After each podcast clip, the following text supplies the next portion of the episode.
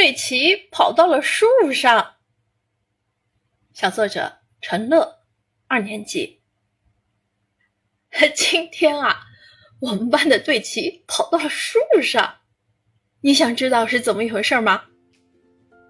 上午我们正在专心致志的写注音，老师说，注音一百分的可以下去玩八分钟，但教师挂出队旗的时候就得上来。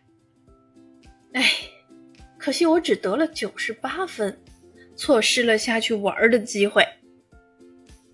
十一点到了，一些人开开心心的跑了下去，还有一些人垂头丧气的写着。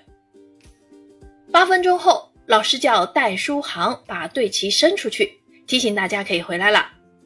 戴书航兴奋地把旗杆伸了出去，不小心把队旗挥到了树上，旗杆和旗分开了。